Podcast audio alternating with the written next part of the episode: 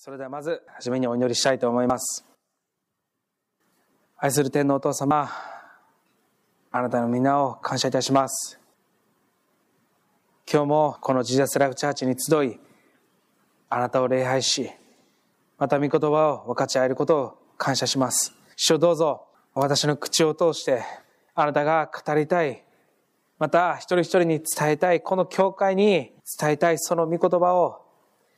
しっかりと語ることができるように、聖霊様どうか私の口を通して助け導いてください。初めから終わりまであなたが共にいてくださることを期待し、感謝して愛する主イエスキリストの名前によってお祈りをお捧げいたします。アメン。感謝します。今日は僕が御言葉を語らせていただきます。今日の御言葉はピリピリトへの手紙2章17節です。お読みしたいと思います。たとえ私があなた方の信仰の礼拝という生贄に添えられる注ぎの捧げ物となっても私は喜びます。あなた方すべてと共に喜びます。アメン。今日はピリピリトへの手紙の2章17節の御言葉からですね、最高の礼拝というテーマで御言葉を語らせていただきたいと思います。私たちクリスチャンはどのような礼拝が最高だと考えるでしょうか？神様が、ああ、ジーザスライチャーチが捧げる礼拝いいねと喜んで受け取ってくださる？それが最高の礼拝、そう思うのではないかなと思うんですけれども、私たちの祈りの中で賛美を受け取ってください、礼拝を受け取ってくださいと祈るんですけれども、じゃあ神様が私たちの賛美や礼拝を喜んで受け取ってくれているかどうかはどのようにしてわかるのでしょうか。プレゼントならその人が喜ぶだろうなというものを用意して渡してありがとうって喜んで受け取る。すごい喜んでるなっていうのは見てわかるし物を渡しているという。見てわかる。でも私たちの礼拝や賛美は見てわかるものではない。神様の表情もわからない。じゃあ捧げた賛美もそうですし祈りもそうですし神様が喜んで受け取ってくれているかどうかはどのようにしてわかるんでしょうか？一番わかりやすい見つけ方があるかなと思います。それは、教会から出た後の自分の状態だと思います。自分自身の霊的状態、またその心を見るといいかもしれません。一日の礼拝が終わって、教会から出て、ああ、今日の礼拝良かったな、って思ったことは皆さんあるとは思うんですけれども、じゃあ何が良かったのか。賛美の中で恵まれたのか、メッセージが自分自身の信仰に響いたのか。いずれにせよ、教会から出て、今日の礼拝は良かったって思うのであれば、また感じるのであれば、喜びがあるのであれば、それは神様も同じように喜んでくださっています。今日もですね、終わってから教会出て、自分自身の状態というのを客観的に見てもらってもいいのかもしれません。じゃあ、今日の礼拝良かったねって、その最高の礼拝を神様に捧げるためには、神様が受け取ってくれるためにはどうしたらいいんでしょうか？それは、礼拝の中で今も神様がどのように私たち一人一人を導いておられるかということを、にアンテナを張ることが大事だと思います。私たちの意識が、また意志が神様に向いていなければ、最高の礼拝を捧げることなんかできません。神様に意識を向けるということは、聖書の言葉に集中するということです。だから賛美の中でも、ただ歌っているんではなくて、賛美の言葉一つ一つが神様の御言葉です。ただ単に歌うのではなくて、その御言葉をしっかりと噛み締めて、心からの賛美を主に捧げる。それが最高の賛美でもあります。そしてその賛美の中で、喜びに満ち溢れ、悔い改めに導かれ、一人一人に必要なことを導いてくださいます。神さんが導いてくださるということにアンテナをしっかりと向けなければいけません。例えば、いろんなところでプール開きされていると思うんですけど、波プールってありますよね。僕が小さい時によく伏見の桃山城のプールに連れて行ってもらってました。そこの波プールが大好きで、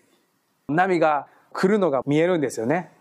ああ、来る来る来る来るうわ来たみたいな。それが楽しかったんですけど、少しそれと似ていて、私たちが神様の導きに、その意志を、またハンテナを張っているとき、この礼拝の中で、聖霊様が導いてくださっている波というものがあります。流れというものがあります。そこに僕たちが入っていけるか。だから一人一人が聖霊様に求める必要があると思います。今日の礼拝を導いてください。今日の私を導いてください。今日の賛美を導いてください。今日のメッセージを導いてください。そのためには準備というものが必要です。教会に来てからさあというのではなくて、私たちクリスチャンは月曜日から日曜日の教会に来るまで準備をしなければいけません。賛美奉仕だったら曲を準備しないといけない。どういう構成で導くか考えないといけない。メッセージだったらどのようなメッセージするのかというのを準備しないといけない。また今はないですけど、上でご飯を作ってくださる人は何のご飯を作るのかと材料を買って準備をしないといけない。私たちは月曜日から日曜日来るまでのこの一週間、今日というこの礼拝のためにどんな準備をしてきたでしょうか月曜日、何をしていたでしょうか火曜日は水曜日。ましてや前日の土曜日は今日の礼拝のために準備をしていたでしょうか？その一つ一つの準備をしていくとき、賛美しまた捧げる。その時に最高の礼拝を捧げることができます。神様は一つ一つの行動やまた何よりも心を見てくださっています。行いができたとしても、毎日毎日ルーティンのようにデボーションができていて、伝道ができていて、聖書を読めていて、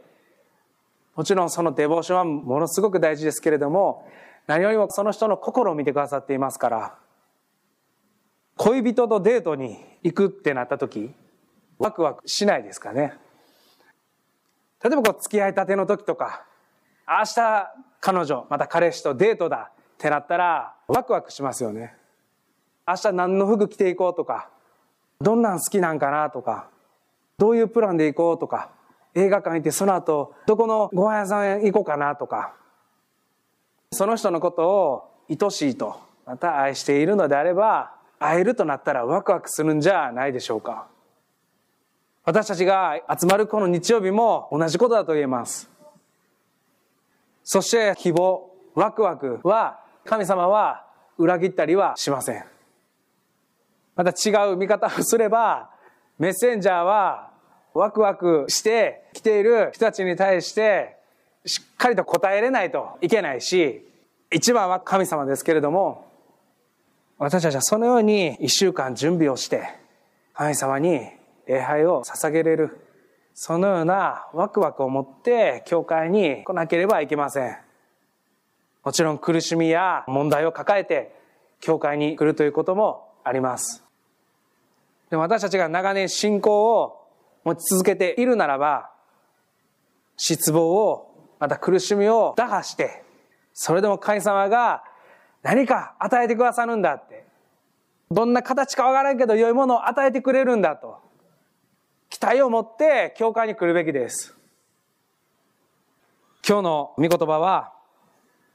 たとえ私があなた方の添えられる注ぎの捧げ物となっても、私は喜びます。